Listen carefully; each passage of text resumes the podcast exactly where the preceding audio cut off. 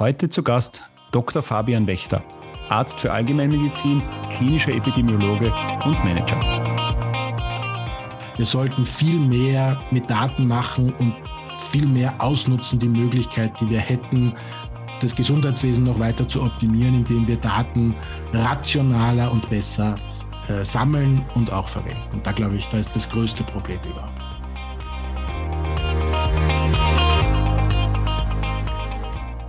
So, und weil es gerade auch Breaking News gibt und das sowohl für Dominik als auch für mich so ein bisschen unbezahlte Werbung in eigener Sache ist, ja, Dominik in seiner Funktion als PMCA-Vizepräsident, stimmt das? Stimmt. Ähm, und in meiner Funktion bei Content Glory, wir durften gemeinsam äh, mit dem PMCA deren neue Webseite gestalten. Und der Dominik erzählt uns jetzt vielleicht ein bisschen, was sich Neues auf dieser Website getan hat, weil unter den Zuhörern, nehmen wir jetzt mal an, gibt es sehr viele PMCA Pharma Marketing Club Austria Mitglieder, die das jetzt sehr interessieren wird. Ja, René, vielen Dank für den Hinweis. Wir haben unsere Webseite gelauncht, weil wir sozusagen das Stück Webseite, ich nenne es jetzt mal so, dass wir das letzte, glaube ich, vor zehn oder zwölf Jahren gelauncht haben, die letzten Jahre ein bisschen mit Reanimationsversuchen noch äh, drüber gerettet haben. Aber jetzt war es einfach Zeit, das ganze Ding mal wirklich anzugreifen, in, das, in die Jetztzeit zu katapultieren. Und wir haben eben mit Content Glory gemeinsam in einem Ausschreibungsprozess eben uns für euch äh, ähm, dann entschieden und äh, freue mich sehr, das Projekt gemeinsam gemacht zu haben. Aus meiner Sicht spannendes Ergebnis. Was ist neu? Look and Feel ist neu, Logo ist neu. Das sind einmal sagen die Äußerlichkeiten, der Beauty haben wir äh, adaptiert, aber viel wichtiger im Kern, wir haben viel stärker jetzt dieses Thema Integration der ganzen Anmeldemöglichkeiten für unsere Aktivitäten integriert, aber vor allem auch einen großen Memberbereich aufgebaut, der vor allem jetzt in Zukunft gefüllt wird mit Member-Inhalten. Bestes Beispiel schon am Montag ein PMCA-Impuls gewesen. Einen Tag später gibt's das Video als Aufzeichnung dementsprechend auf der Webseite verfügbar, aber eben nur für die PMCA-Mitglieder, weil wir natürlich der Meinung sind, wenn ich meine Mitgliedsbeiträge brav zahle, soll ich auch einen Mehrwert haben. Und wir natürlich auch hier der Digitalisierung in der Form Rechnung tragen wollten, dass es natürlich nicht immer möglich ist, zu dem Termin, wo halt unsere Aktivitäten stattfinden, dabei zu sein. Und insofern gibt es jetzt vieles zum Nachlesen, zum Nachhören, zum Nachschauen, also richtig Multichannel oder multisensorisch, je nachdem, wie man es nennen möchte. Und insofern freue ich mich. Ja, also die Webseite ist seit, ähm, wenn wir heute gerade aufnehmen, seit knapp ähm, 24 Stunden online. Wir haben schon viel positives Feedback bekommen aber auch sicher spannend. Und darüber können wir uns sicher dann vielleicht in einer Podcast-Folge mal unterhalten, dass das ja eigentlich nur der Beginn eines Projekts ist und eben so nach dem Motto, der Launch einer Webseite ist der Startpunkt und wie wir das Projekt jetzt weiterentwickeln können, wo es hier um den Austausch mit der Community geht. Und darauf freuen wir uns natürlich, weil das einfache Beispiel, Stichwort ähm, Portalseiten, es ging allein heute der Newsletter an knapp 1700 PMCA-Mitglieder oder Newsletter-Empfänger. Und da geht es natürlich um den Austausch, wie können wir jetzt die Webseite weiter optimieren, wie können wir es weiter vorantreiben und hier den Mehrwert für die Mitglieder dementsprechend noch erhöhen. Wer sie noch nicht gesehen hat, www.pmca.at, das ist unsere Webseite des Pharma Marketing Clubs Austria. Und wer noch nicht Mitglied ist, kann sich auf der Webseite natürlich darüber informieren. Wie der Dominik schon gesagt hat, es gibt einige große Vorteile, unter anderem auch äh, die Möglichkeit bei der wunderbaren PMCA-Gala, Best-of-Gala im Juni in den wunderbaren Sophien Seelen dabei zu sein. Auch da gibt es einige gute Informationen auf der Webseite. Viel Spaß.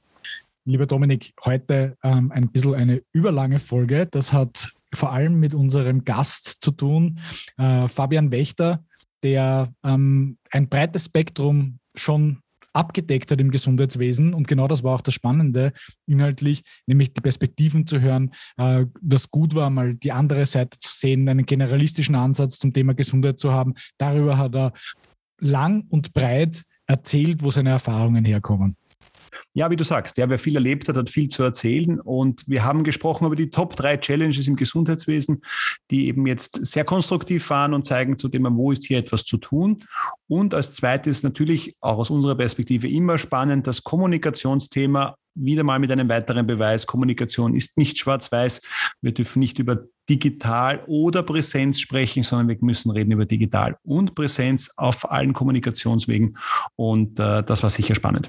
Absolut. Und natürlich auch die Frage, wie man äh, in der neuen Zeit, wir nennen die Post- oder noch immer gerade noch Covid-Zeit, ähm, auch über digitale Kanäle Nähe erzeugen kann, wo es Nähe braucht, ja, wie der Außendienstbesuch der Zukunft aussehen kann. Auch darüber haben wir uns eigentlich sehr eindringlich unterhalten. War, glaube ich, eine sehr spannende Diskussion äh, zu hören, wie das mal jemand auf der Arztseite auch bewertet, der auch schon natürlich die Pharmaseite gesehen hat ähm, und, und da einfach die Sichtweise zu bekommen.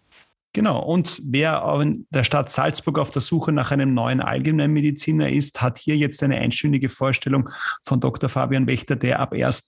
März 2022, nein, 1. April, Verzeihung, 2022 eine eigene Ordi in der Innenstadt haben wird. Also ab in die Folge, wünsche viel Spaß und gute Unterhaltung. Herzlich willkommen, Fabian Wächter bei uns im Podcast. Schön, dass du die Zeit genommen hast. Ja, vielen Dank für die Einladung. Mein Name ist Fabian Wächter. Danke für die Vorstellung. Äh, ich bin Arzt für Allgemeinmedizin, klinischer Epidemiologe und Manager. Äh, über das, wie ich mich vorstelle, habe ich lang nachgedacht und äh, würde ganz gerne auch noch ein bisschen näher darauf eingehen. Ähm, prinzipiell freue ich mich aber wirklich sehr, dass ihr mich eingeladen habt, weil mir das eine große Freude ist. Erstens höre ich euren Podcast sehr gern und wie man hoffentlich merken wird, rede ich auch sehr gern sowohl über meinen schönen Beruf als auch über mich selbst.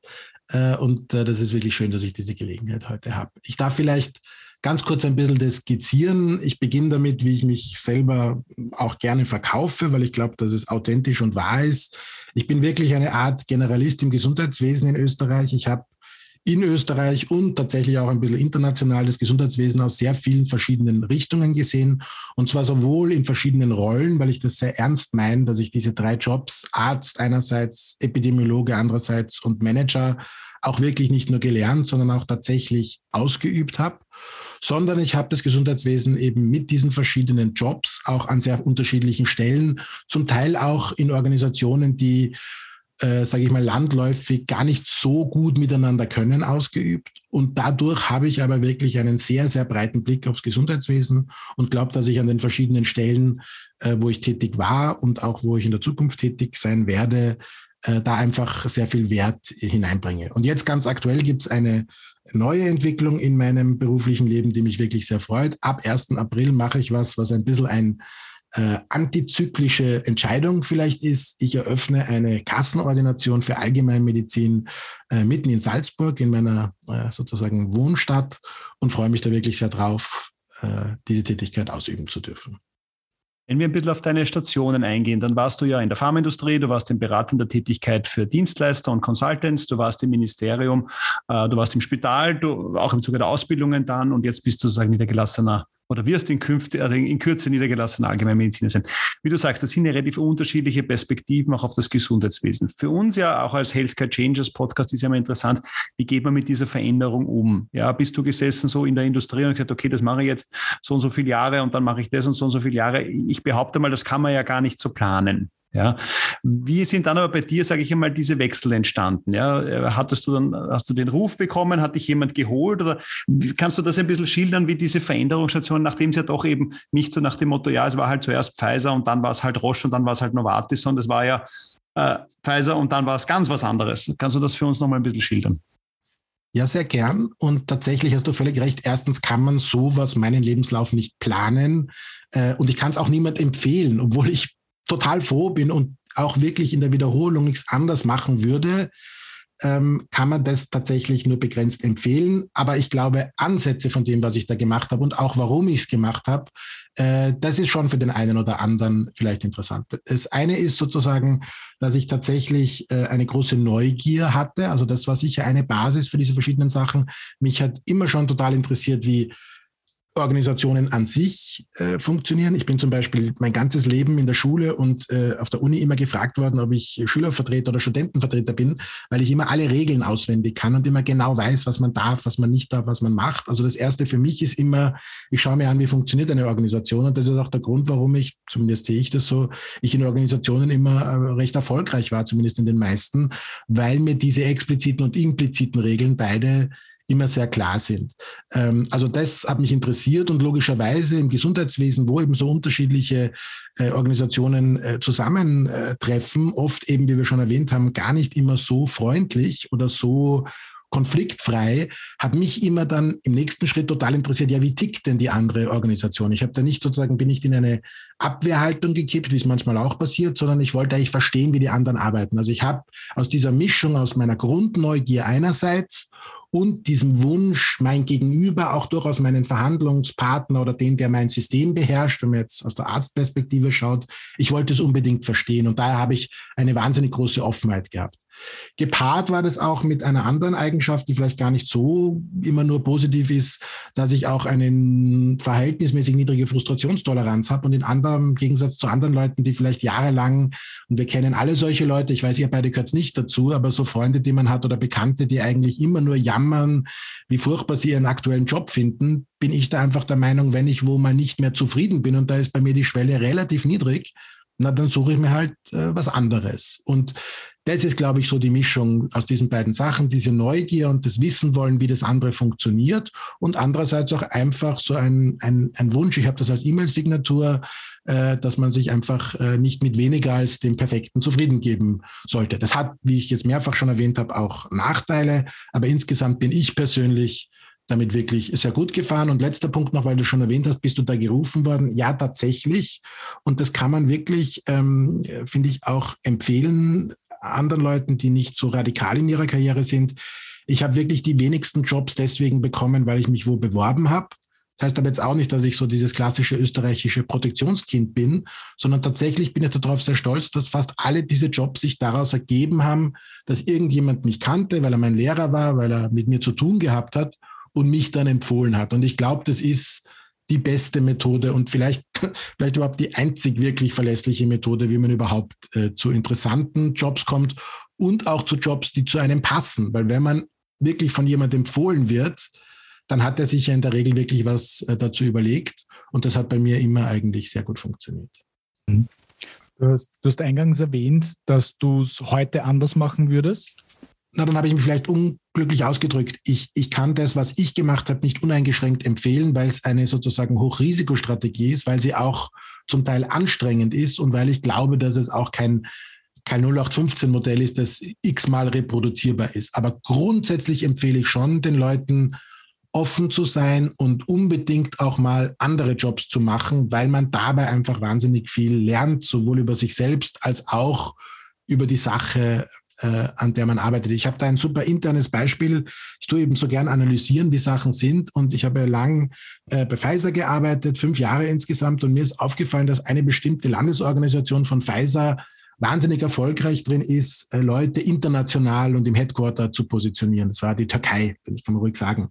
Und dann habe ich mich echt einmal damit beschäftigt, warum die so wahnsinnig erfolgreich sind, also überproportional zu ihrer Bevölkerung Leute nach oben zu bringen. Und meine Analyse war dann, da mal mit Leuten drüber geredet, dass die das eben ganz, ganz explizit und stark machen, dass du, wenn du dort in der Türkei bei Pfizer arbeitest, wirklich durchrotierst durch die Abteilungen, so wie das in einem klassischen Management-Trainee-Programm ist, darf man dort nicht zwölf Jahre lang das Gleiche machen, sondern wird wirklich geradezu gezwungen, den Job zu wechseln und auch was völlig anderes zu machen. Und das ist meiner Meinung nach einfach eine wahnsinnig erfolgreiche Strategie. Warum? Und da kommen wir wieder zu dieser Frage vom Anfang, das Thema Veränderung und wie sich das auch in meinem Leben widerspiegelt.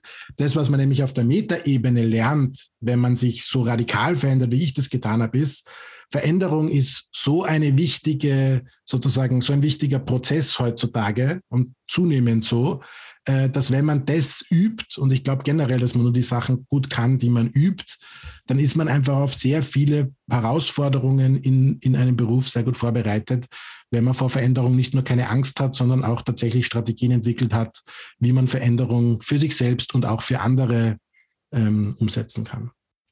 Wenn wir über Veränderung reden, dann hast du ja nicht nur du dich verändert, sondern ich behaupte jetzt einmal auch über die Jahre, die du das Gesundheitssystem äh, überblickst, auch das Gesundheitssystem äh, verändert. Ja, und das ist ja oft ein bisschen so die Herausforderung, wenn man nur bei einem Player arbeitet, hat man oft das Gefühl, da tut sich gar nicht so viel. Wenn man aber alle irgendwie gesehen hat, dann sieht man doch ein bisschen mehr. Könntest du für dich sagen, was waren so die, die, die größten Veränderungen auch mal ein bisschen in der Vergangenheit, wo du das Gefühl hast, da hat sich eigentlich wahnsinnig viel getan oder da haben sich, haben sich einzelne Player extrem verändert? Was wäre da so deine, deine Sichtweise drauf? Also da habe ich eine Geschichte, wo ich hoffe, dass sie nicht zu banal ist, aber das ist, ich habe den Turnus, also meine Ausbildung zum Allgemeinmediziner in zwei Etappen gemacht. Ich bin quasi 2006 ungefähr nach der Hälfte der Ausbildung recht spontan äh, habe ich aufgehört mit dem Turnus und habe äh, tatsächlich, das hast du vorher vergessen, war aber auch eine wichtige Station für mich, äh, bei der AGES Medizinmachtaufsicht zwei Jahre lang als Arzneimittelgutachter äh, gearbeitet, was eine wahnsinnig interessante Zeit war, auch sehr viel international gemacht über die EMA. Und äh, da habe ich das Krankenhaus verlassen und dann bin ich elf Jahre später quasi wieder in die ärztliche Tätigkeit, aber in genau der gleichen Rolle als Turnusarzt, halt als Seniorenturnusarzt wieder hineingegangen. Und die zwei radikalsten Wechsel, die ich da erlebt habe, sind wie folgt. Der erste ist, wie ich rausgegangen bin 2006, war es wirklich so, da hat es zwar schon auf jeder Station irgendwo im Eck einen Computer mit einem Internetanschluss gegeben, der war aber sozusagen im Arbeitsalltag nicht präsent. Der war nicht relevant, außer man hat mal was gegoogelt. Das hat man damals auch schon gemacht, aber nicht so exzessiv wie heute. Elf Jahre später, 2017, wie ich wieder in den Turnus gegangen bin, war das so wie alle unsere Jobs heutzutage ein reiner Computerjob. Man ist eigentlich 80 Prozent der Zeit sitzt man vorm Computer und macht Sachen am Computer. Und ich weiß, das ist total banal und da sage ich jetzt niemand was Aufregendes. Aber wenn man diesen extremen Zeitsprung hat, das war ja fast wie eine Zeitmaschine, elf Jahre später in genau den gleichen Job zu sehen, dann war das eine wirklich radikale Veränderung. Und die andere, und da glaube ich, scheint jetzt ein bisschen durch, dass ich ein großer Optimist bin äh, zwar ein skeptischer Optimist, aber trotzdem ein Optimist. Ich finde, dass die junge Generation von Ärzten, aber ich finde das generell sozusagen, dass über diese Generation, über die ja oft viel Negatives gesagt hat, tatsächlich einem wahnsinnigen Mut zur Hoffnung gibt. Ich finde, dass die jungen Ärzte heutzutage viel kooperativer sind, wie sie miteinander umgehen, wie sie sich unterstützen und auch sozusagen, wie viel besser sie sozusagen, und das ist im Krankenhaus eine große Challenge, auf sich selber achten. Das wird von den Älteren dann gern sozusagen als Faulheit zusammengefasst. Ich sehe das ganz anders. Ich glaube, dass die einfach viel mehr äh, gelernt haben und das auch einfach so leben, dass sie selber sich nicht alles gefallen lassen müssen. Und das sehe ich tatsächlich als einen, einen ziemlich radikalen Wechsel. Der hat viele Gründe, warum das so ist, hat auch systemische Gründe. Aber ich glaube, dass es auch in den Menschen und in der Art, wie junge Leute heute sind. Und das ist was, was mich äh, total optimistisch stimmt und was ich sehr schön finde. Hm. Du wirst in deiner nächsten Funktion als Allgemeinmediziner ja wirklich auch integraler Bestandteil des Gesundheitswesens sein. Was wäre so auf deiner Wunschliste? Du hast ja gesagt, du bist ein Skeptischer, aber du bist ein Optimist. Ja. Was sind so für dich die, wenn ich sage Wunschzettel, äh, was sind so Dinge, die sich aus deiner Sicht im Gesundheitswesen ändern müssen? So die Top 3, wo du sagst, da, da an den Stellschrauben müssen wir drehen. Ganz egal, ob das jetzt die Industrie ist, ob das die Sozialversicherung ist, ob das die Ärzteschaft ist. Was wären so deine drei Top-To-Dos fürs Gesundheitswesen? Nummer eins, und das ist mit weitem Abstand, ist wirklich ein Herzensthema von mir. Und ich weiß nicht, ob ihr euch vorgenommen habt, möglichst wenig über Corona zu reden. Ich fange jetzt auch nicht an, über Corona zu reden, aber Corona ist auch da, finde ich, hat was sehr Aufdeckendes und ist ein super Beispiel dafür. Mein Top 1 Thema und wirklich mein Herzensthema im Gesundheitswesen ist das Thema Daten. Ich glaube, dass wir absolut betrachtet, wenn wir uns anschauen, was könnten wir besser machen und was tun wir wirklich und auch im Quervergleich zu anderen Sektoren oder Bereichen des Lebens wirklich ganz viel noch besser machen könnten, sollten und eigentlich müssten beim Thema Daten. Wir machen da, und wie gesagt, Corona ist ein schönes Beispiel, braucht man gar nicht erklären, immer noch sehr weitestgehend einen Blindflug. Dafür gibt es ein paar gute Gründe, dass das mit den Daten schwierig ist, aber auch sehr, sehr viele schlechte. Und wenn ich sozusagen eine Fee oder einen klassischen arabischen Flaschengeist hätte, dann würde ich mir das als allererstes wünschen. Da schlägt auch mein Epidemiologen, klinisches Epidemiologenherz durch. Wir sollten viel mehr mit Daten machen und viel mehr ausnutzen die Möglichkeit, die wir hätten, das Gesundheitswesen noch weiter zu optimieren, indem wir Daten rationaler und besser äh, sammeln und auch verwenden. Da glaube ich, da ist das größte Problem überhaupt. Nummer zwei ähm, ist, äh, und da muss ich jetzt sehr aufpassen, dass ich nicht was sage, wo irgendwer sich auf die Füße getreten fühlt, aber ich sage es trotzdem, ich habe eine ganz ambivalente Beziehung zum Krankenhaus. Ich arbeite ja auch derzeit und werde es auch zumindest in der ersten Zeit, wo ich jetzt dann meine Ordination aufmache, weitermachen, mache das aber jetzt schon seit vielen Jahren, auch neben meiner sonstigen Tätigkeit, arbeite ich quasi als Legionär Teilzeit im Krankenhaus auf einer Notaufnahme hier in Salzburg. Das muss man sich so vorstellen, dass ich einfach an zwei bis fünf Tagen äh, im Jahr da Dienste mache. Das ist ein Modell, das hätte vor 20 Jahren wäre das undenkbar gewesen. Mittlerweile gibt es das.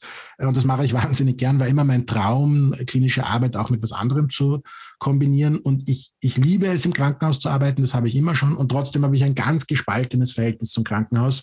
Und wie ich damals weggegangen bin, 2006 für elf Jahre aus, aus der klinischen Tätigkeit, war das auch einer der Hauptgründe obwohl ich gern dort arbeite und obwohl mir das große Freude macht, finde ich, dass Krankenhäuser recht furchtbare Arbeitsplätze sind. Und zwar liegt es vor allem daran, und da gibt es tolle Leute und Leute, die ich persönlich sehr mag und auch Leute, die einen tollen Job machen. Aber ein Thema, das ich in meiner Managementzeit gelernt habe, ist das berühmte Peter Drucker-Zitat, äh, äh, Culture Eats Strategy for Breakfast. Und das glaube ich ganz stark. Was meint er damit? Man kann sich alles Mögliche vornehmen, was man nicht machen will und was man nicht erreichen will. Aber wenn man nicht die entsprechende Organisationskultur hat, was ist damit gemeint? Wie gehen die Leute miteinander um? Wie implizit und explizite Regeln gibt es, welche impliziten und expliziten Regeln gibt es für das Zusammenarbeiten, für das Zusammenleben, dann kann einem auch die beste Strategie nicht dabei helfen, sein Ziel als Organisation, sei es als Unternehmen oder eben als öffentliche Einrichtung zu erreichen.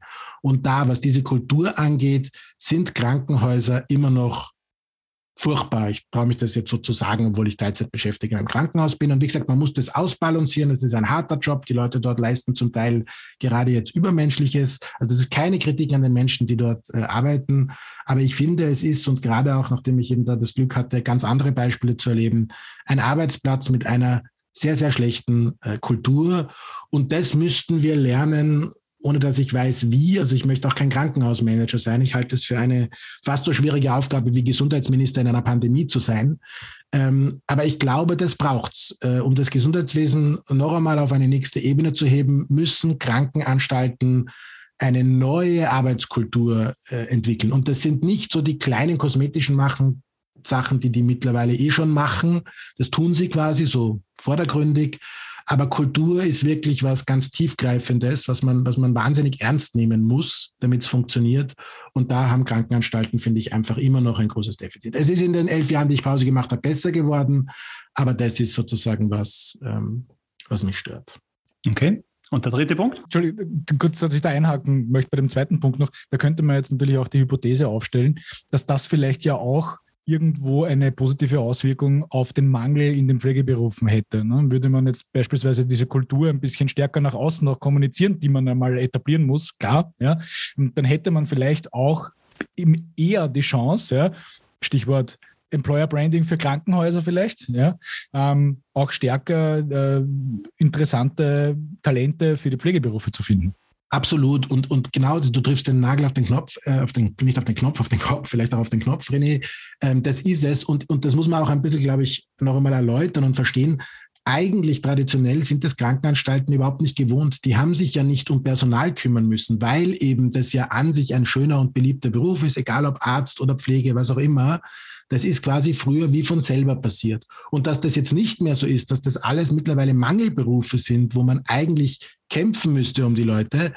Das Problem ist zwar schon da, aber die Erkenntnis ist noch nicht wirklich eingesichert, äh, eingesickert. Und ich bin da total bei dir. In dem Moment, wo ich das auf ein adäquates, zeitgemäßes Niveau hebe, glaube ich, löst sich das Problem wie von selbst. Aber es ist ja nicht von selbst, sondern es ist eben das Etablieren einer besseren Kultur ist die Lösung. Ja. Wobei aber dieses Problem jetzt nicht bei den Krankenhäusern allein ist. Also das muss man sagen, auch in unserer Beobachtung. Das ist ja ein Problem, das allgegenwärtig ist. Ja, also dass er generell schwierig ist.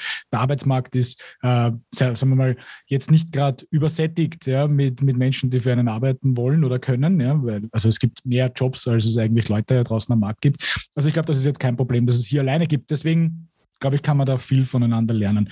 Dann, dann dritter Punkt. Fabian, entschuldige, dass ich da jetzt mal reingegrätscht bin. Nein, nein, nein, das ist, ist total gut. Ähm, mein dritter Punkt ist ein, ein, auch ein bisschen ein Schizophrener vielleicht. Ähm, ich arbeite total gerne im Gesundheitswesen und ich bin froh, dass ich mir das ausgesucht habe und nicht irgendwas anderes. Trotzdem finde ich, dass es manchmal ein bisschen hinderlich ist, wenn man, und das ist eins meiner beruflichen Themen, das Thema Qualitätsverbesserung, wie kann ich besser werden? Das finde ich einfach wahnsinnig spannend. Ist, ist das der dritte Punkt ein bisschen im Weg und das ist, ich nenne das immer die Sonderstellung, die das Gesundheitswesen hat. Ja? Und zwar in all unseren Köpfen, aber auch in der öffentlichen Diskussion. Da wird ganz oft gesagt, ja, ja, da gibt es diese Management-Theorie, aber im Gesundheitswesen funktioniert das nicht, weil da ist das alles ganz anders. Ja, ähm, ja, ja, das funktioniert da sehr gut, aber das kann man doch nicht aufs Gesundheitswesen übertragen. Und Tatsächlich ist es nun mal so, dass das Gesundheitswesen eine Sonderstellung hat, nicht zu Unrecht. Ich meine, in dem Moment, ich habe jetzt einen sechsjährigen Sohn, wenn wir das erste Mal mit sozusagen dem Gefühl, dass da was Schlimmes sein könnte, im Krankenhaus ist mit seinem eigenen Kind, äh, dann, dann fällt alles Professionelle von einem ab und da fällt auch alles sozusagen Philosophische von einem ab. Und dann ist man genau in dieser Situation, wo man sagt, alles andere ist egal, es geht nur noch darum. Also ich kann das ja nachvollziehen. Ich kann es auch nachvollziehen, wenn ich selber Patient bin. Beim Kind ist es vielleicht noch radikaler. Also ich, ich kritisiere das gar nicht, aber tatsächlich ist es ein Problem, äh, dass in der Argumentation oder auch in der Diskussion um Lösungen, um Verbesserungen, eben gerade auch um das Übertragen, um das Lernen aus anderen Bereichen, das oft so hingehalten wird, ja, ja, das funktioniert total gut in der Digitalindustrie, aber das kann man im Krankenhaus nicht machen. Oder ja, das funktioniert total gut in der Gastronomie, aber im Krankenhaus geht das nicht. Und tatsächlich halte ich das nicht immer, aber meistens für eine Ausrede. Und das ist sozusagen ein bisschen ein Problem. Wie kommt man da raus, ohne das sozusagen schlecht zu machen, dass wenn es ums Leben, das eigene Überleben oder um das Leid äh, und, und, und, und die Krankheit von, von nahen Angehörigen geht, dass das eine Sonderstellung hat, ist okay. Aber ich finde, es steht sehr oft in der Diskussion dann im Weg und das ist einfach schade. Aber das würde ja auch bedeuten, dass wir eigentlich, ich sage mal, diese Job Rotation, die du vorher bei der türkischen äh, Pfizer-Niederlassung angesprochen hast, ja eigentlich auch quer durchs Gesundheitswesen machen müsste. Ne? Weil das ist ja, finde ich, auch der Punkt. Also du hast, du hast ja auch in den Stationen gearbeitet und ich finde, wenn man mal mit Ärzten spricht, dann äh, gibt es immer das Thema, was in der Pharmaindustrie arbeitest, so nach dem Motto, was auf der Teufelsseite arbeitest du. Ähm, das ist ja auch eigentlich eine, eine komische Geschichte, ne? weil wenn man wiederum in der Pharmaindustrie gearbeitet hat, ja, dann sieht man ja auch ganz anders, dass die Industrie eigentlich einen wertvollen wertvollen Beitrag leistet. Wie, wie ist da deine Sicht? Müsste man nicht eigentlich vielleicht auch viele Pharma-Manager mal so ein, also äh, temporär ein, ein, Internship auf der, auf der, im Spital oder in der Arztpraxis machen lassen und umgekehrt ähm, die Ärzte noch stärker in die Pharmaindustrie einbinden? Total. Also ich unterschreibe das zu 100 Prozent und mein Lebenslauf ist ja wirklich das beste Beispiel dafür und ich behaupte auch, dass ich jeden dieser Jobs zunehmend immer besser gemacht habe, weil ich eben die andere Seite kenne. Also ich bin da grundsätzlich zu 100 Prozent bei dir der Grund, warum ich trotzdem sage, man muss da auch vorsichtig sein und sollte sicher nicht so radikal machen wie ich, weil es ist nun mal eine Hochrisikostrategie. Jedes Mal wechseln ist mental und auch ganz praktisch sehr anstrengend, kann auch immer schiefgehen. Ja. Ähm, und deswegen ist es gar nicht so leicht, das auch zu leben. Und man muss vielleicht so ein bisschen ein radikaler Charakter sein wie ich, um das auch durchzuziehen. Aber davon abgesehen bin ich voll bei dir und klassisches Ärzteargument, wohl dosiert vielleicht nicht so radikal wie in meinem Fall, aber wohldosiert ist es auf jeden Fall ein Erfolgsfaktor. Und ich habe das eben dann immer gelebt, auch gerade an den, ich habe ja nicht nur für die Zulassungsbehörde, sondern ich war ja sogar acht Jahre an die Sozial, äh, acht Jahre, acht Monate in der Zeit an die Sozialversicherung verliehen und habe da sozusagen einen noch, sage ich mal, direkteren Gegenpart auch zu meinem späteren Job dann äh, bei Pfizer gemacht. Und für mich war das sozusagen immer nur sozusagen ein Vorteil, dass ich beide Seiten kenne und ich finde, ich habe genau deswegen auch auf beiden Seiten meinen Job, wenn ich das so unbescheiden sagen darf, sehr gut gemacht, weil ich einen ganz anderen Zugang zur anderen Seite habe. Aber wie du sagst, wie hast du es genannt, die, der Teufel. Also ich habe auch einmal, wobei das war eh mit, äh, mit, mit Augenzwinkern, aber wie ich das erste Mal diesen Wechsel gemacht habe, nämlich wie ich nach einer Zeit in der AGES und bei der Sozialversicherung dann in die Industrie gegangen bin, hat mich eine ehemalige Vorgesetzte angerufen äh, und hat gesagt, äh, mit äh, für eine Frau sehr eindrucksvoller Darth Vader-Stimme, So you've joined the dark side, my friend. Und genau so wie in diesem Witz und wie du es gerade dem Teufel gesagt hast, das ist ja nicht so lustig, weil tatsächlich gibt es auf allen Seiten Leute, die wirklich in diese Sichtweise fallen, wo das dann teilweise kein Witz mehr ist, sondern wo man wirklich eine sehr negative Sicht auf die andere Seite hat. Und wenn man ein bisschen was versteht von Zusammenarbeit, von Konfliktlösung, durchaus auch von Verhandeln,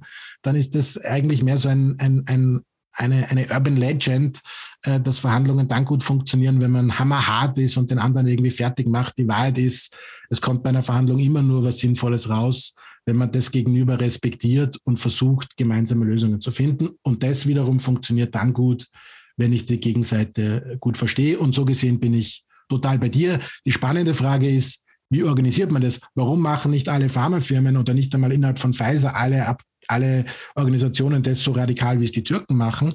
Weil so einen Wechsel zu organisieren irrsinnig schwierig ist und wahnsinnig viel Energie mal konsumiert, das muss man schon sagen. Und auf der individuellen Ebene ist es auch so. Solche Wechsel zu machen, wie ich sie gemacht habe, ist wahnsinnig, äh, gibt einem sehr viel, aber es kostet auch viel Kraft. Mal abgesehen vom Risiko, von dem du natürlich auch gesprochen hast. Ja. Ich wollte aber nochmal kurz auf den, den, das äh, Szenario von vorhin zu sprechen kommen. Natürlich ist es ja auch so, dass wenn du jetzt natürlich auf allen Seiten bist, gerade wenn es um Verhandlungen geht, die du eh auch angesprochen hast, bist du dann in Wirklichkeit der Endgegner, ne? weil du kennst das Playbook der anderen in- und auswendig ja, und weißt genau, wie man mehr oder weniger das System irgendwo ein bisschen behandeln kann, so dass es man es zum eigenen Vorteil nutzen kann. Ich glaube, dahingehend gibt es halt schon diese Ansichten vielleicht auf allen Seiten, weil ja eben dieses Verhandeln immer dieses Konträre ist und nicht so wie wir das wahrscheinlich äh, gleich sehen. Verhandlung kann nur dann gut funktionieren, wenn der andere auch was davon hat. Aber ich glaube, dass das schon ein bisschen die Angst ist, die in den Menschen teilweise vorhanden ist. Es ist hundertprozentig die Angst. Genau darum geht es und zwar in beide Richtungen. Also wenn man die Industrie verlässt und dann sozusagen eben für die Behörden in irgendeiner Form arbeitet, sei es die Zulassungsbehörde, das Ministerium oder die Politik. Der Weg ist selten. Das habe ich ja auch nochmal gemacht. Ich habe den Wechsel nochmal in die andere Richtung gemacht, ähm, was praktisch noch ein bisschen schwieriger ist aus verschiedenen Gründen. Ähm, aber äh, du hast völlig recht, René, dass das die Angst ist, die die Leute haben. Ich glaube aber, dass das wie viele Ängste zum Teil eine, eine, eine sehr stark aufgeblasene Angst ist. Nicht so, dass das gar nicht da ist. Natürlich gibt es Kniffe und Tricks einerseits, äh, die, man, die man mitnehmen kann. Aber grosso modo glaube ich, dass das überschätzt wird. Und ich glaube, dass die Vorteile, nämlich eben dieses den anderen respektieren, verstehen, wo die Probleme des anderen sind, ähm, die da weit bei Weitem überliegen. Und ich bin wirklich ein Fanatiker, was das Thema Verhandeln angeht. Ich habe wirklich viele Kurse gemacht äh, zu dem Thema. Und ich finde so, wenn man alles das eklektizistisch sozusagen sich zusammenholt, eine der Kernessenzen ist wirklich, Verhandeln ist nicht den anderen niedermachen und ihn übervorteilen, sondern Verhandeln ist in einer Situation, wo zwei Partner, jeder will was, einen Zustand zu erreichen, wo beide das maximal Mögliche herauskriegen. Es ist nicht, dass der eine dem anderen alles wegnimmt. Das ist die Angst und die landläufige Vorstellung von Verhandlungen. Die Realität von guten Verhandlern ist sozusagen dieses Optimum zu finden. Gibt die klassischen Lehrbeispiele. Vielleicht will der eine nur die Schale von der Orange und der andere das Fruchtfleisch. Und wenn man das nie bespricht, teilt man die Orange in der Hälfte. Äh, und in Wirklichkeit äh, kriegen beide weniger, als sie kriegen sollten. Und tatsächlich, glaube ich, ist das nicht nur ein plakatives Lehrbuchbeispiel, sondern das gibt es in der Realität, weil auch Organisationen oft ganz unterschiedliche Bedürfnisse haben. Aber dazu muss man sich vertrauen, dazu muss man sich offen in die Augen schauen und dazu hilft es auch, wenn man im Team jemand hat, der mal auf der anderen Seite war, weil der kann dich anstupsen und sagen, du weißt, was der eigentlich will, der will was ganz anderes, an das denkst du gar nicht. Und deswegen glaube ich, wie gesagt, dass da die Vorteile total überwiegen. Aber in der Argumentation hast du völlig recht, diese Angst besteht ähm, und die verhindert es. Und es gibt einfach, das liegt in uns Menschen sozusagen, der Tribalism, so wie Rapid gegen Austria. Ähm, man identifiziert sich ja auch ganz zu Recht und es ist ja auch wichtig für ein Team. Und es ist total schwer, nach sieben Jahren Rapid dann plötzlich für die Austria zu kicken. Und ähm, das ist da nicht anders. Das ist auch auf der emotionalen Ebene nicht leicht, äh, da die Seiten zu wechseln.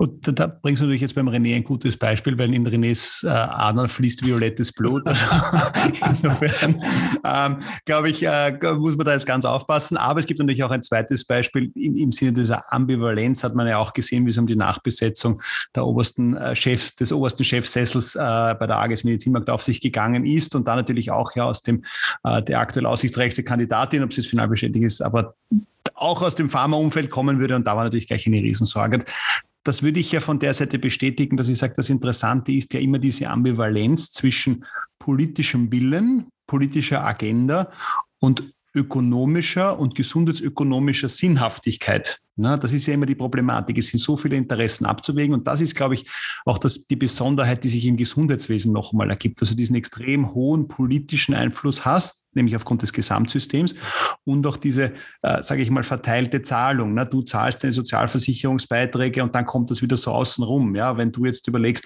kaufe ich meine Rapid-Eintrittskarte oder eine Austria-Eintrittskarte, zahlst du ja direkt und kannst überlegen, an wen du deine Liebe verteilst. Also ich glaube, das ist sicher nochmal eine Besonderheit, die hier die Komplexität so nach oben greift und wo es ja oft nicht um die, sage ich einmal, jetzt die sinnvollste Lösung, was auch immer die ist, sondern es sind eben dann sehr viele Sinn, verschieden sinnvolle, wie du jetzt das Verhandlungsbeispiel dann gebracht hast. Und das macht es aus meiner Sicht, glaube ich, dann ähm, so schwierig, warum dann auch Dinge in dem Gesundheitswesen dann oft so lange brauchen. Ja.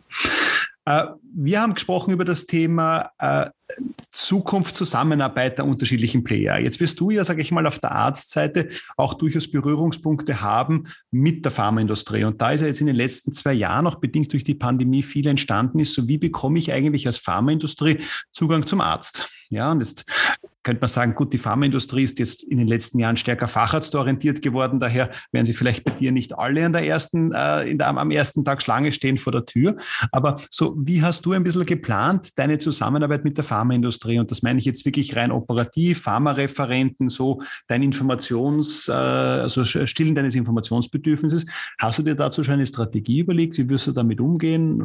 Wie, wie ist da deine Sichtweise daraus? Jetzt wiederum eine Seite gewechselt. Du weißt, wie die Pharma tickt, aber sitzt jetzt auf der Rezipientenseite.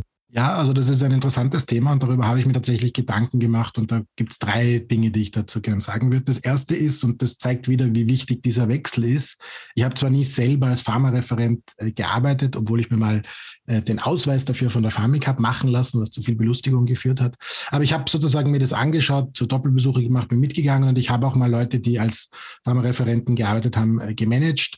Und natürlich habe ich in diesen Jahren in der Pharmaindustrie mich einfach auf der beruflichen und privaten Ebene auch mit, mit Leuten einfach angefreundet, die diesen Job machen. Und eine Sache, die ich da mitgenommen habe, die, glaube ich, von außen keiner sieht, äh, jedenfalls keiner, der den Job je selbst gemacht hat oder so nah dran war wie ich, weil gemacht habe ich ihn in der Form eh nicht, ähm, ist, wie hart dieser Job eigentlich ist. Das ist ein hammerharter Job und das sind oft wahnsinnig orge Sachen, ja, wo die da ewig lang warten müssen, am Gang stehen. Im Winter haben sie die Winterjacke, wissen nicht, wo sie sie hin tun können. Also es ist ein ganz praktisch harter Job, den die da machen und das werde ich auch nicht mehr ablegen, dass ich auf jeden Fall in meiner Ordination die Pharmareferenten das alles wissend mit sehr viel Respekt und Entgegenkommen äh, einfach begegnen werde, ihnen ganz klar auch die Regeln erklären werde, weil eine Allgemeinmediziner-Ordi ist was, was sehr straff getaktet sein muss, damit es funktioniert. Also da muss man sich durchaus auch mit denen abstimmen, aber das sind die aus meiner Erfahrung nach auch ja dazu bereit. Es ist ja tatsächlich so, dass oft einfach da der Dialog fehlt. Und ich möchte eben sehr stark in den Dialog mit ihnen treten, denen sagen, was mir wichtig ist,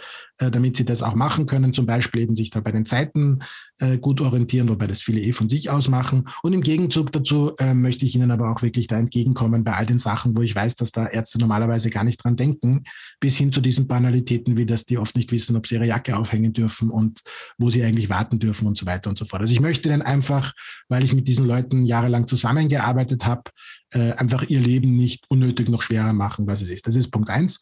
Punkt zwei ist, und jetzt kommen sozusagen so ein bisschen entgegensätzliche Punkte, Punkt zwei und Punkt drei. Punkt zwei ist, dass ich tatsächlich das ja als eine der riesengroßen Stärken und Nutzen der Pharmaindustrie sehe. Anders als meine Freunde auf der anderen Seite, die zum Teil auch wirklich sehr wichtige Sachen haben und auch nicht immer zu Unrecht manche Sachen in der Pharmaindustrie äh, kritisieren. Aber eine Sache, finde ich, wird da von den sehr pharmakritischen Leuten oft falsch gesehen, dass das, was gerade die Pharmareferenten leisten, ja wirklich eine Leistung ist. Die tun ja nicht nur da ihre Medikamente pushen, das tun sie auch, aber im Rahmen dessen erbringen sie eine wahnsinnig wichtige Dienstleistung. Sie informieren einen zeitgerecht, zielgruppenorientiert, eben in so einem Dialog, wie kann ich mir das als Arzt am besten von dir abholen und die guten Pharmareferenten machen eben auch genau das, dass sie das an den Arzt anpassen und bringen da eine wahnsinnig gute Dienstleistung, die auch, und vielleicht können wir dann noch mal ein bisschen mehr drüber reden, ganz äh, am Ende, ähm, wenn wir vielleicht ein bisschen drüber reden, auch was so die Zukunft vielleicht bringen kann, das kommt ja oft am Ende, ähm, würde ich wahnsinnig gern äh, auch das ein bisschen mehr bekannt machen, dass ähm, habe ich gerade den Faden verloren, dass das vielleicht auch sogar eine, eine Sache ist, die die Pharmaindustrie in der Zukunft noch mehr ausbauen wird. Ich habe eine, bei den vielen Leuten, die ich kennengelernt habe in meinen Jahren in diesem Job, habe ich eine sehr beeindruckende deutsche Kollegin kennengelernt, äh, die damals schon, ich glaube, das ist sie immer noch, der Global Head of Policy von Novartis ist, Petra Keil heißt sie, glaube ich. Äh, die hat mal in einem Meeting gesagt, ähm, Pharmafirmen, die in 20 Jahren, also auf die Frage, wo geht die Pharmaindustrie hin, hat sie gesagt, Pharmafirmen, die in 20 Jahren noch Tabletten verkaufen, äh, äh, sind dem Untergang geweiht. Und damit hat sie nicht gemeint, dass die alle Spritzen oder Pflaster verkaufen oder Nasensprays, sondern sie hat gemeint, dass genau dieser Dienstleistungsanteil, den die Pharmaindustrie eh schon jetzt erbringt, noch weiter ausgebaut werden soll. Und da bin ich total bei ihr. Das heißt, dieser Teil, der oft so als, da wird mir was aufs Auge gedrückt, äh, sozusagen gesehen wird, der hat auch eine ganz andere Komponente, nämlich eben eine sehr effiziente und sehr erfolgreiche Art, Ärzte zu informieren und up-to-date zu halten, die, die, glaube ich, einen unterschätzten Wert hat. dritter Punkt, und da bin ich dann sozusagen ein bisschen am anderen Ende.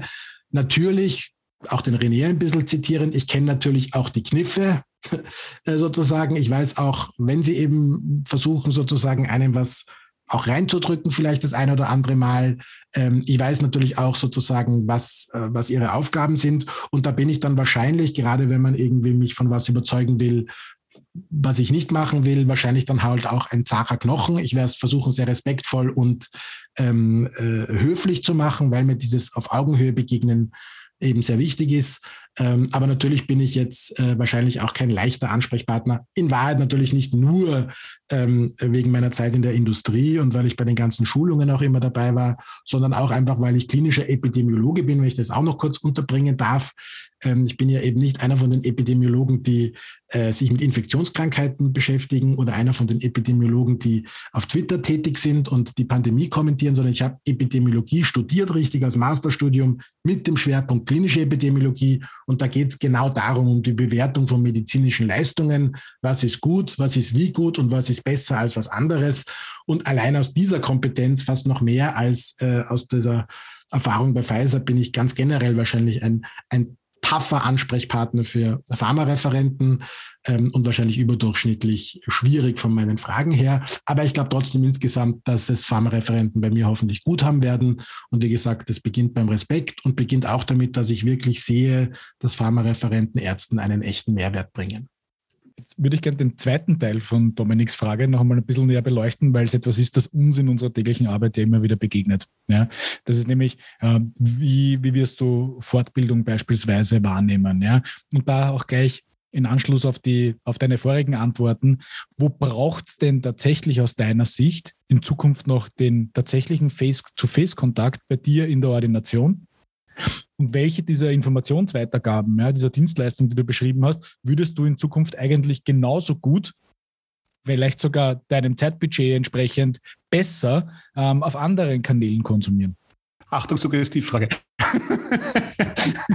Äh, ja, ich habe es gemerkt. Leider, René, muss ich da ein bisschen dagegenhalten. Und da finde ich, das mag ich so gern, wenn einen das Leben eines Besseren belehrt.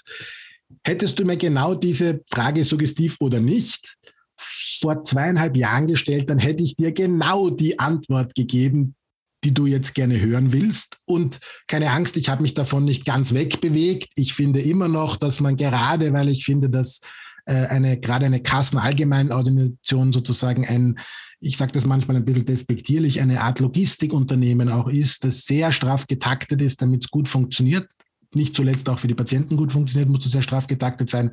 Und deswegen bin ich, und auch weil ich persönlich sehr äh, digital affin bin, natürlich immer noch der Meinung, dass man hier sehr viel auf digitale Lösungen umstellen kann, dass man hier sehr viel auf vor allem zeitlich und räumlich flexible Lösungen umstellen kann. Das sehe ich immer noch so. Vor zweieinhalb Jahren, bevor dieser berühmte äh, sozusagen Ding mit dem Virus da angefangen hat, hätte ich das vielleicht ein bisschen radikaler gesehen, weil jetzt haben wir ja quasi einen Ausblick in diese Zukunft bekommen, wie das ist, wenn alles digitalisiert wird. Und, und jetzt bin ich ehrlich gesagt ein bisschen bekehrt, dass ich sage, also so ein bisschen menschlicher Kontakt und ein bisschen Dinge auch offline machen, ist vielleicht doch was, was äh, bei aller Liebe und bei aller Begeisterung für die technischen Möglichkeiten in unserer Natur liegt. Ähm, und da hat mich die Pandemie tatsächlich in ihrer Radikalität ein bisschen verändert, äh, wie wahrscheinlich viele. Trotzdem hat sie aber auch gezeigt, dass eben sehr vieles möglich ist. Und deswegen glaube ich tatsächlich, ähm, äh, dass, und da kann ich jetzt auf die Suggestivfrage vielleicht richtig unter Anführungszeichen antworten, äh, dass man da natürlich wahnsinnig viel äh, besser und neu machen kann. Und das ist schon so, und das habe ich vielleicht vergessen bei den Painpoints, ähm, äh, zum Thema Gesundheitswesen. Letztendlich ist das Gesundheitswesen, und das ist eine Gemeinsamkeit von all den verschiedenen Playern und Organisationen, schon verhältnismäßig strukturkonservativ. Was meine ich damit? Man hat eine überdurchschnittliche Neigung Generell haben das alle Menschen und Organisationen, aber dieses, das haben wir immer schon so gemacht. Und wer braucht denn das? Ist im Gesundheitswesen, glaube ich, schon überdurchschnittlich äh, stark äh, ausgeprägt. Und das ist diesen Sachen oft im Weg gestanden. Also zusammengefasst, ja, ich glaube immer noch, dass man hier sehr viel weiterhin auf digital wird umstellen können und, und viele Sachen in Zukunft auch dadurch flexibler und besser und den modernen sozusagen auch Nöten und Bedürfnissen einer, einer, einer Arztpraxis, insbesondere einer Kassenarztpraxis, gerecht zu werden. Ähm, aber wie gesagt, eine, eine gänzlich digitale Welt kann ich mir jetzt schlechter vorstellen als vor zweieinhalb Jahren. Mhm. Aber ich möchte da kurz nochmal an die Frage vom René anschließen, weil die war ja, auch wenn ich despektierlich äh, Suggestivfrage gesagt habe, aber sie war ja sehr fein gestellt, weil es geht ja genau um die Differenzierung und das würde ich ganz gerne nochmal vertiefen, weil in unserer Erfahrung sehen wir die Problematik, dass diese Frage Digitalisierung ja, nein, sehr stark schwarz-weiß beantwortet wird. Die eine jetzt sagen, ich will alles digital, die anderen sagen, na bitte mit dem digital können Sie mir. Jetzt hätte ich ja aus deiner Antwort auch so ein bisschen ein, ein Graubild herausgelesen. Vielleicht können wir dort aber nochmal ein bisschen vertiefend einsteigen, weil wenn ich jetzt sage, ich greife mal jetzt exemplarisch ein paar Beispiele heraus. Das eine klassische Kommunikationsbeispiel Pharmaindustrie in Richtung der Ärzteschaft ist der Besuch des Pharmareferenten. Jetzt äh, könnte man sagen, gut, du wirst mit hoher Wahrscheinlichkeit aufgrund von Lage etc., könnte ich jetzt die Kriterien runterbrechen, als Arzt klassifiziert werden, relevantes Einzugsgebiet, bla bla bla. Ja, so, daher blühen dir, sage ich einmal, in einem klassischen Pharma-Targeting 10 bis 12 Besucher eines Pharmareferenten pro Jahr von derselben Firma. Ja. Und da stellt sich natürlich jetzt dann schon für uns die Frage, wenn du jetzt die zwölf Besucher sagst, ja, wunderbar, der soll zwölfmal im Jahr persönlich kommen. Ich mache den, wie du vorher gesagt hast, straff getaktet, drei Minuten, klare Botschaft, danke, fertig. Oder sagst du, naja, also ganz ehrlich, wenn der mir viermal im Jahr einen Besuch abstattet und mich dazwischen dreimal anruft und mir aber noch zweimal ein gutes Mail schreibt, ist mir das lieber. Und das wäre, glaube ich, auch so jetzt zurückgehend auf Renés Frage, die Frage, wie schaut einmal dieser Kommunikationsmix aus? Ja, und wie ist da so ein bisschen die, die Hypothese dran oder eben umgekehrt, wo du sagst, also ich sage es euch ehrlich, auf einem Kongress fahre ich nimmer, ja, weil jetzt auch, vielleicht sage ich mal in deinem Fall mit Familienstruktur etc., du sagst ganz ehrlich, ich will am Wochenende nicht weg sein. Aber wenn das digital ist, dann ist das super, weil dann habe ich die Chance, daran teilzunehmen und mir vielleicht auch nachher noch die Aufzeichnung anzuschauen. Also ich gehe da nochmal vertiefend rein in die Frage, weil ich glaube, dieses sehr differenzierte Bild in dem Themenzusammenhang ist ein ganz wichtiges.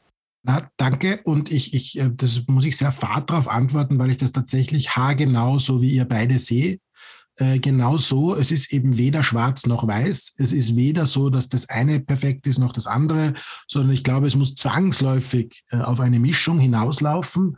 Dass man eben sagt, also diese 10 bis 12 Besucher pro Jahr, die würden mich wirklich nerven äh, von irgendwie 15 bis 20 Firmen. Und das wäre auch ehrlich gesagt mit dem, wie ich mir das vorstelle, zu arbeiten, gar nicht mehr lebbar heutzutage. Auf der anderen Seite das Gegenextrem, äh, dass das alles nur noch digital ist, hat uns Corona, wie ich schon erwähnt habe, sehr gut gezeigt. Deswegen bin ich da voll bei euch. Es muss irgend so ein Hybridmodell sein. Da darf ich jetzt kurz meinen alten Pharma-Manager-Hut aufsetzen und eine inhaltliche Meinung dazu sagen, was ein ziemlich großes Problem ist. Und ich glaube, ich habe vorher genug Positives über Pharmareferenten gesagt und auch was Kritisches zu sagen. Ich hatte das Thema Personal und, und wie gesagt, ich, ich sehe mich auch wirklich auch als Manager und werde mich auch in der Rolle als Arzt äh, sehr stark auch als Manager unter anderem verstehen. Da geht es ja um, um die Frage, geht denn das? Weil organisatorisch, wenn man mal die Entscheidungsträger dazu bringt, dann ist dieser Mix, wie du ihn beschrieben hast, ja absolut machbar. Ich glaube tatsächlich, dass ein praktisches Problem dabei ist. Habe ich dafür die richtigen Leute oder finde ich dafür überhaupt die richtigen Leute? Weil ich glaube, dass unter Umständen der Mensch, der den Teil sozusagen dieses elektronische und so weiter macht, gar nicht der gleiche Mensch ist, vielleicht der die Leute besucht. Dann habe ich da aber wieder sozusagen einen Disconnect, weil ich glaube, idealerweise wäre es der gleiche, der mich online besucht und der mich persönlich besucht, weil nur dann macht es Sinn. Dann sage ich, ah, den kenne ich eh persönlich und weiß eh, wie der riecht und wie das ist, mal mit dem auf ein Bier zu gehen. Dem kann ich vertrauen und dann kann ich die restlichen Besuche machen. Also von der Theorie her passt das perfekt. Ich fürchte, dass ein ganz banales Problem ist und so funktioniert Management meinem Verständnis nach es ist ein sehr schwieriges Profil, jemand zu finden, der gerne die Mühsal des klassischen Pharmareferenten, ich sitze stundenlang im Auto und muss sozusagen 10, 15 Mal pro Tag irgendwo hingehen, dem das Spaß genug macht und der gleichzeitig aber auch gerne vorm Computer sitzt. Ich glaube, das ist ein sehr banales Problem, dass es wahnsinnig schwierig sein wird, die Leute zu finden. Du findest, wenn der das eine gern macht und du findest auch, wenn der sagt, super, braucht Auto, ich mache alles vom Computer in, irgendwo in Niederösterreich aus. Aber den zu finden, der beides gern macht, ist, glaube ich, auf der Personalebene fast das schwierigste Problem daran. Aber ansonsten, Entschuldige, dass ich da ein bisschen ausgeholt habe, diese Lösung grundsätzlich, dass man da einen Mix macht, ich, ich kenne den persönlich, ich treffe den auch mal, aber nicht mehr so oft, das glaube ich, ist die Lösung. Ich persönlich glaube, das ist die einzige Lösung. Anders geht es gar nicht mehr. Jetzt muss man nur noch die Leute davon überzeugen. Aber wie ich das organisatorisch mit Personal mache, ist tatsächlich ein reales Problem, weil das ist ein eigenes Persönlichkeitsprofil, den ganzen Tag vorm Schirm zu sitzen, wie ihr wisst, und es ist ein eigenes Persönlichkeitsprofil, äh, durchs Land zu tingeln. Und Leute zu finden, die beides gern und gut machen, das ist eine echte Challenge. Aber ich bleibe da nochmal bei der Managementaufgabe und äh, du hast lang genug Pharmaindustrie-Erfahrung, um dass wir das jetzt nochmal im Detail differenzieren können. Ist es aber nicht auch eigentlich ein Problem jetzt vor der, der C-Zeit unter Anführungszeichen, dass sehr viele von den digitalen Modellen immer mit dem Argument eingeführt worden sind, na, wenn das funktioniert, brauchen wir keinen Außendienst mehr. Und dass wir, glaube ich, um jetzt diese neuen Systeme wirklich anzugehen, diese Erbsünde aus der Vergangenheit einfach mal ablegen können. Weil wie du sagst, ja, jetzt bist du, sage ich mal, Kategorie, ich hätte es gerne gemischt, ja, multimodal, wie man bei der Mobilität sagen würde.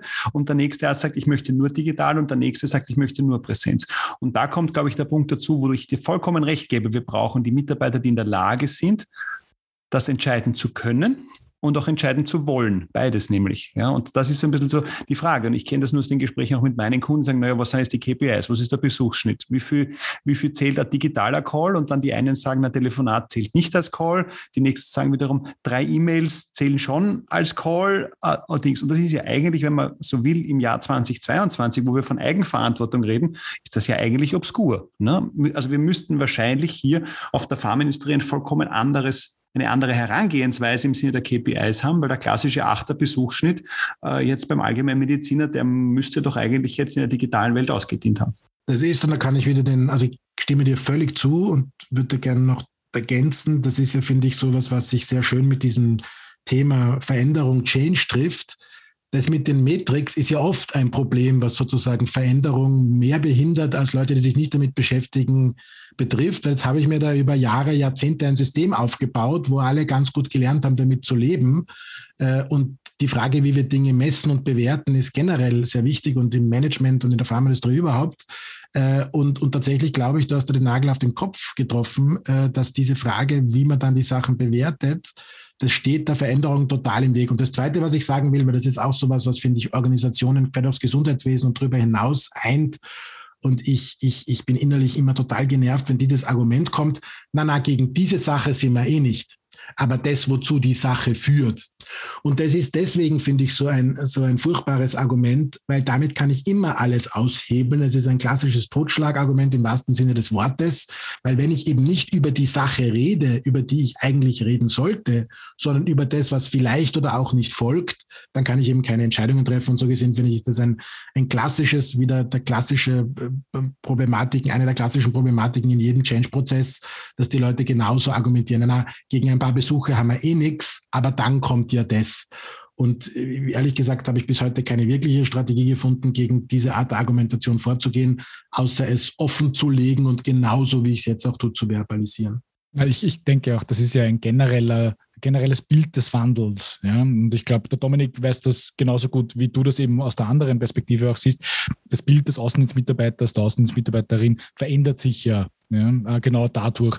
Ähm, und ich denke auch, meine, meine absolut nicht als Suggestivfrage, danke für die Ehrenrettung, Dominik übrigens, ähm, war tatsächlich darauf ausgerichtet zu sagen, ja, wofür brauche ich denn jetzt tatsächlich noch ein Face-to-Face-Meeting in der Ordination. Jetzt habe ich mitgenommen aus, aus dem, was du vorher alles gesagt hast, Fabian, ähm, dass um einmal ein gewisses Vertrauen aufzubauen, ja, dieses menschliche, dafür ist es gut, einmal diesen Menschen, mit dem ich zu tun habe, tatsächlich vor mir sitzen zu haben. Du sagst, ich weiß, wie der riecht, ja, und all diese Dinge. Ja, also ich finde das alles sehr gut angreifbar. Und dann darüber hinausgehend viele Gespräche, ich meine, wir sprechen jetzt auch über Zoom, ja, obwohl wir jetzt Luftlinie 200 Meter voneinander entfernt sitzen ungefähr, ja, aber vielleicht sind es auch 400 Meter, aber trotzdem machen wir das ja auf diese Art und Weise. Das heißt, ich glaube, da ändert sich ja natürlich schon sehr stark ähm, die Art und Weise, wie der Job durchgeführt werden könnte und müsste in Zukunft. Also ich bin da, ich hoffe, ich stimme dir jetzt gerade zu, ich mir nicht sicher bin, aber ich glaube, dass es eine Zustimmung ist auf der rein faktischen Ebene. Also wenn wir nur sozusagen Maschinen wären, die sozusagen nach Algorithmen funktionieren täten, dann, dann wäre es ja so. Dann könnte man wirklich ins Schwarz oder Weiß, wie man es nennen will, wechseln und sagen, eigentlich kann man also zumindest 99 Prozent von dem, was auf der Fakten- und Tatsachenebene ist, erledigen. Mein Installateur kann ich schlecht digitalisieren, außer er hat noch einen Roboter, den er mir herschicken kann oder eine Drohne, weil der muss ja was angreifen. Muss das der Pharmareferent? Nein, alle Unterlagen digital, Proben, wenn es das noch gibt, mit der Post. Ähm, also sozusagen faktisch hast du recht. Tatsächlich sind wir ja aber, wenn ihr mich fragt, Gott sei Dank mehr als nur Fakten und mehr als nur Algorithmen. Ähm, vielleicht ändert sich das irgendwann einmal, aber im Moment sind wir noch Menschen und da glaube ich, dass man das einfach nicht äh, ganz weglassen kann und dieses Hybrid braucht. Und das ist eh wieder, das ist immer wieder ein Matrix. Was heißt Vertrauen? Wie messe ich Vertrauen?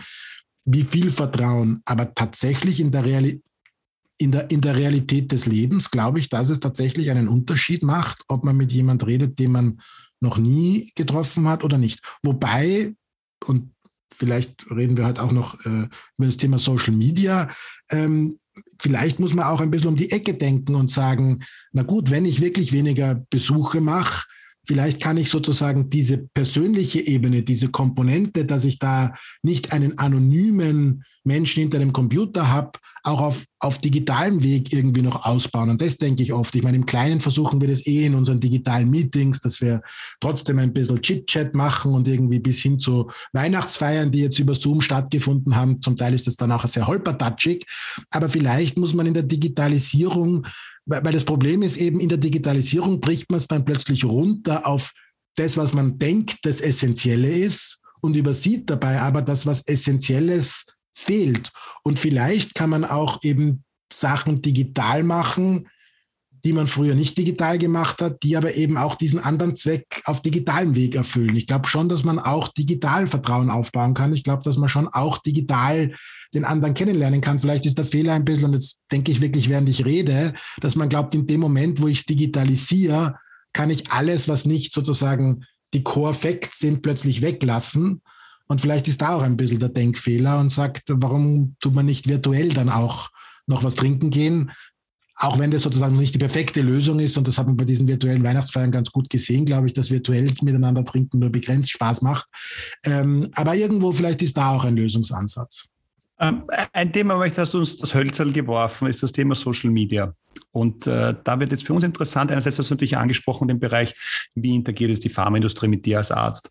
Mich würde aber eigentlich die andere Perspektive auch nochmal interessieren, wie weit siehst du Social Media als, äh, sage ich mal, Pflichtprogramm deines äh, Praxismarketings? Also wie weit wirst du dich als Arzt über Social Media positionieren? Ich meine, du hast äh, ein nicht unaktives äh, Instagram-Profil, also wer über den Fabian mehr lesen möchte, FabiLogic ist dann der Insta-Handle, ähm, wo du jetzt, sage ich jetzt mal, berufliches und privates äh, durchaus durcheinander mischt. Wie wird sich das mit der, mit der Praxis äh, dann, sage ich mal, vertragen, zumal du ja dann doch auch aufgrund der ärztlichen Tätigkeit mit viel mehr Leuten noch direkten Kontakt hast, die dann vielleicht sagen, na Herr Doktor Wächter, gestern am Abend waren Sie aber ein bisschen Biersteln, da möchte ich halt nicht, dass Sie mich an, also sagen, dass Sie halt mich untersuchen. Wie, wie wirst du das handhaben, das zu trennen, die, die, die berufliche Person, die private, oder wirst du sagen, das kann ich heutzutage gar nicht mehr trennen? Ja, da bin ich ein bisschen gespalten, bin dankbar für die Frage, weil ich sie extrem spannend finde und sie mich gerade auch jetzt aktiv sehr beschäftigt. Also die Kurzversion ist, ähm, ja, ich möchte probieren, da ein bisschen innovativ und auch mutig zu sein, mit Einhaltung aller Regeln. Das ist mir sehr wichtig. Ich bin ein großer Regelfan.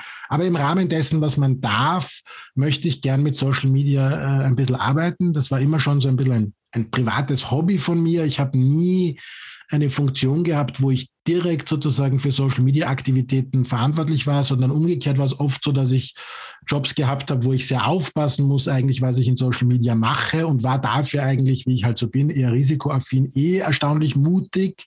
Ähm, habe ich auch oftmals ein bisschen sozusagen Gegenwind dafür bekommen, den ich weitestgehend ignoriert habe, ähm, aber auch auf ein paar Ratschläge gehört habe. Tatsächlich sozusagen würde ich in einer perfekten Welt gerne das weiter so erhalten, dass ich das Private und das Berufliche mische, weil ich ein großer Fan von Authentizität bin im, im Verkauf, wenn man so will. Und auch als Arzt darf und muss ich mich verkaufen. Ich brauche ja sozusagen Patienten, die mir vertrauen und dafür stelle ich mich irgendwie da und Social Media ist dafür eine gute Plattform. Tatsächlich ist man aber doch, und das ist auch was, was mich sehr freut, als Allgemeinmediziner ganz besonders da in einer sehr exponierten Lage, auch in einer Vertrauenssituation und auch in einer Situation, wo man eine, eine Verantwortung trägt, die man nicht unterschätzen darf. Deswegen werde ich wahrscheinlich die finale Entscheidung treffe ich wirklich erst wenige Tage vor meiner Praxiseröffnung leider von diesem alten Konzept abgehen und werde meinen, danke, dass du Werbung dafür gemacht hast, meinen äh, bisher sozusagen privaten, aber mit sehr viel von meinem Berufsleben hineinspielenden Account wahrscheinlich äh, privatisieren und unter hausarzt.salzburg, den Account habe ich auch schon, aber noch nicht so richtig äh, mit Leben gefüllt, quasi einen beruflichen Account machen. Ich werde es dann quasi umswitchen. Ich habe jetzt einen primär privaten Account, in dem ich, weil ich als Privatperson nun mal auch arbeite, mein Berufsleben hineinscheinen lasse und jetzt drehe ich das, mache einen offiziellen Account als Hausarzt, werde dort auch sozusagen mich positionieren und äh, einen Teil meiner Kommunikation zu meinen Patienten und potenziellen Patienten dort laufen lassen. Das wird eh spannend sozusagen, wie das äh, darauf reagiert wird, weil das gerade in dem Bereich, in anderen Bereichen machen das Ärzte, aber im hausärztlichen Bereich gibt es da noch nicht so viele, die das machen. Ähm, das möchte ich gern probieren, um meinem Credo und meiner Idee von Authentizität äh, treu zu bleiben, werde ich dann vielleicht dort auch wohldosiert ein bisschen was von meinem Privatleben weiterhin hineinbringen, aber mit mehr Kontrolle und mit umgekehrten Vorzeichen, weil tatsächlich das, was du beschrieben hast, ist ja keine abstrakt konstruierte Situation, sondern wenn jetzt ein Patient mir folgt und mit einem schwierigen Problem zu mir kommt und ich poste, dass ich irgendwie bis elf am Abend beim Grillfest gesessen bin, dann ist es nun mal einfach keine vertrauenserweckende Message und deswegen muss ich leider Gottes davon weggehen. Aber generell glaube ich, dass auf Social-Media-Kanälen Ausnahmen bestätigen die Regel, aber generell Authentizität wahnsinnig wichtig ist, Authentizität erfolgreich ist und das auch eben das ist, was Social Media letztendlich von anderen Kanälen unterscheidet, diese doch viel tiefer in das Leben hineingehende Präsenz. Und davon möchte ich nicht komplett abgehen, aber ich werde es tatsächlich höchstwahrscheinlich abschwächen und in dem beschriebenen Ausmaß auch verändern. Ja, du hast ja aus meiner Sicht auch dieses Vertrauensthema. Ne? Und ich sage jetzt, normalerweise sieht sie so den Patienten nur wenige Minuten, aber wenn der jetzt, sage ich mal, deinen Account sonst noch kennt, hat er das Gefühl, dass er zumindest ein bisschen mehr von dir weiß. Ja? Und damit ist wahrscheinlich auch die Chance, ein höheres Vertrauenslevel zu bekommen, ähm, ja durchaus hoch, was ja wiederum dann deiner ärztlichen Praxis äh, zuträglich ist. Wenn die Leute dir mehr vertrauen, sind sie einfach offener und du bist auch in der Diagnostik, Anamnese und so weiter schneller. Ne? Genau, also ich sehe das nicht als, ich sehe das definitiv nicht als was äh, nur Negatives, sondern wie du es gerade skizziert hast, ich glaube, dass das ein, eine große Chance ist, da den Menschen auch mehr von dem zu präsentieren, äh, wer man ist und, und wie man tickt und dass das einen Nutzen hat äh, für diese Tätigkeit. Ähm, aber es ist einfach auch nicht unriskant und du hast eh, wie gesagt, mit deinem Beispiel hast du das eh schon auf den Punkt gebracht. Plus sozusagen, das darf man auch, finde ich, aussprechen, man muss sich tatsächlich als Hausarzt ähm, auch ein bisschen schützen davor, sozusagen, dass man zu sehr vereinnahmt wird und man muss auf seine Work-Life-Balance achten. Und über Social Media macht man dann da natürlich noch einen, einen, riesen, einen riesen Topf auf. Ich glaube, ich glaube generell, dass Angst kein gutes Leitthema ist und man sollte sich nicht von Angst äh, motivieren lassen. Trotzdem muss man auf, auf gewisse Sachen auch einfach achten und dementsprechend werde ich tatsächlich in meiner neuen Rolle eben meine Social Media Aktivität anpassen. Ich hoffe aber trotzdem, dass ein gewisses Maß an Authentizität noch übrig bleibt. Mhm. Jetzt bist du digital affin und ein Thema brennt mir noch unter den Nägeln, das muss ich noch loswerden. Die Frage der Telemedizin. Ja, also die Betreuung des Patienten über digitale Kanäle, ob das jetzt dann äh, im Ausland Grü ist, in Österreich vielleicht Dr. D oder andere Portale. Wie weit ist das bei dir ein Thema? Steht das auf der Agenda? Wirst du das machen? Wenn ja, warum? Wenn nein, warum? Ja, steht total auf der Agenda. Wieder kann man quasi eins zu eins das übernehmen, was ich von den von den, wir beim Pharmareferenten, den wir besprochen haben. Also die kurze Antwort ist ja, ich möchte das auf jeden Fall ähm, generell ist die sozusagen die, die IT-Seite meiner Praxis ist was, wo ich sehr viel Energie und auch sehr viel von dem Geld, das ich jetzt investiere, läuft in den Bereich IT. Es ist für mich immer noch erstaunlich, dass Leute das noch immer nicht verstanden haben, sozusagen, dass ganz egal, wo man heutzutage tätig ist, man IT-mäßig einfach gut aufgestellt sein muss. Und dazu gehört für mich auch, dass ich sozusagen das ready mache für sozusagen das äh, äh, digitale Thema, Telemedizin und so weiter. In der Pandemie ist da die Tür ja ein Stück weit aufgemacht worden, wieder mit ähnlichen Argumenten, wie wir es vorher zitiert haben bei den ähm, also, äh, bei, den, bei den Pharmareferenten ist davor auch viel gewarnt worden und wird dann auch wieder zurückgerudert, wenn man sagt, naja, das, was wir jetzt machen, ist nicht so schlimm, aber was ist dann, wenn daraus dann B folgt? Wie gesagt, ich mag dieses Argument nicht sehr, weil es sehr fortschrittsfeindlich ist und ich werde es auf jeden Fall im Rahmen der gesetzlichen Möglichkeiten absolut probieren, hier das Maximum herauszuholen, weil ich da einen großen Benefit sehe und das ist wieder wie vorher. Es gibt ärztliche Tätigkeiten auch bei einem Hausarzt, die erfordern einfach eine Präsenz vor Ort. Das ist das eine. Das andere ist, und das ist jetzt schon große Wiederholung, dass es einfach diese persönliche Ebene auch geben muss. Aber darüber hinaus glaube ich, dass ganz viele Sachen digital gemacht werden können. Das trifft sich auch noch einmal mit dem Thema Metrix. Ähnlich wie bei den Pharmareferenten, was ist eins der Probleme, das wir haben mit der Telemedizin, das ein ganz banales ist, passen unsere Abrechnungsmodalitäten, passen die Art, wie wir die Leistung sozusagen äh, erfassen und auch honorieren, zu dem digitalen? Natürlich leider nicht, weil es nicht dafür gebaut worden ist. Und auch da, glaube ich, ist dieses Thema, wie beim anderen Thema, was, was hier Veränderungsprozessen leider Gottes äh, sehr stark äh, im Weg steht, dass wir aus Sorge vor den vielleicht falschen Metrics, vor den falschen Abrechnungsmodalitäten hier Chancen einfach liegen lassen. Und im Rahmen meiner Möglichkeiten möchte ich da wirklich gerne versuchen, auch ein bisschen Pionierarbeit zu leisten, sofern das halt möglich ist. Lieber Fabian, jetzt hast du uns schon die äh, Vorlage gegeben, dich in näherer Zukunft oder baldiger Zukunft wieder einzuladen, um zu sehen, wie es denn läuft. Ja? Ähm, und dann zu schauen, was von all diesen Dingen. Ich stelle dir jetzt absichtlich nicht einmal mehr die Frage nach Ausblick, Wünsche und Visionen, weil du uns so viel von dem erzählt hast, was jetzt eigentlich auf dich zukommt oder was du auch siehst, ja, wohin sich Dinge verändern, dass ich jetzt einfach das jetzt schon jetzt mal ausspreche, wir werden uns das gemeinsam wieder anschauen, wenn du bereit dazu bist und das möchtest, dass wir uns dann anschauen, okay, wie hat sich sich jetzt tatsächlich diese neue Realität für dich entwickelt und eingestellt. Und äh, würde jetzt dahingehend sagen, vielen lieben Dank, dass du dir die Zeit genommen hast und uns so viel Einblicke über all deine Erfahrungen, äh, in alle deine Erfahrungen und in deine Zukunft, über deine Pläne, deine, deine Denkweise gegeben hast. Und äh, wünsche dir alles Gute für den Start der Ordi. Ja, ähm, und sonst alles Gute. Ja, ganz herzlichen Dank. Es war mir auch eine wirklich große Freude und ich weiß, ich habe wie immer viel zu wenig geredet. Dafür möchte ich mich entschuldigen.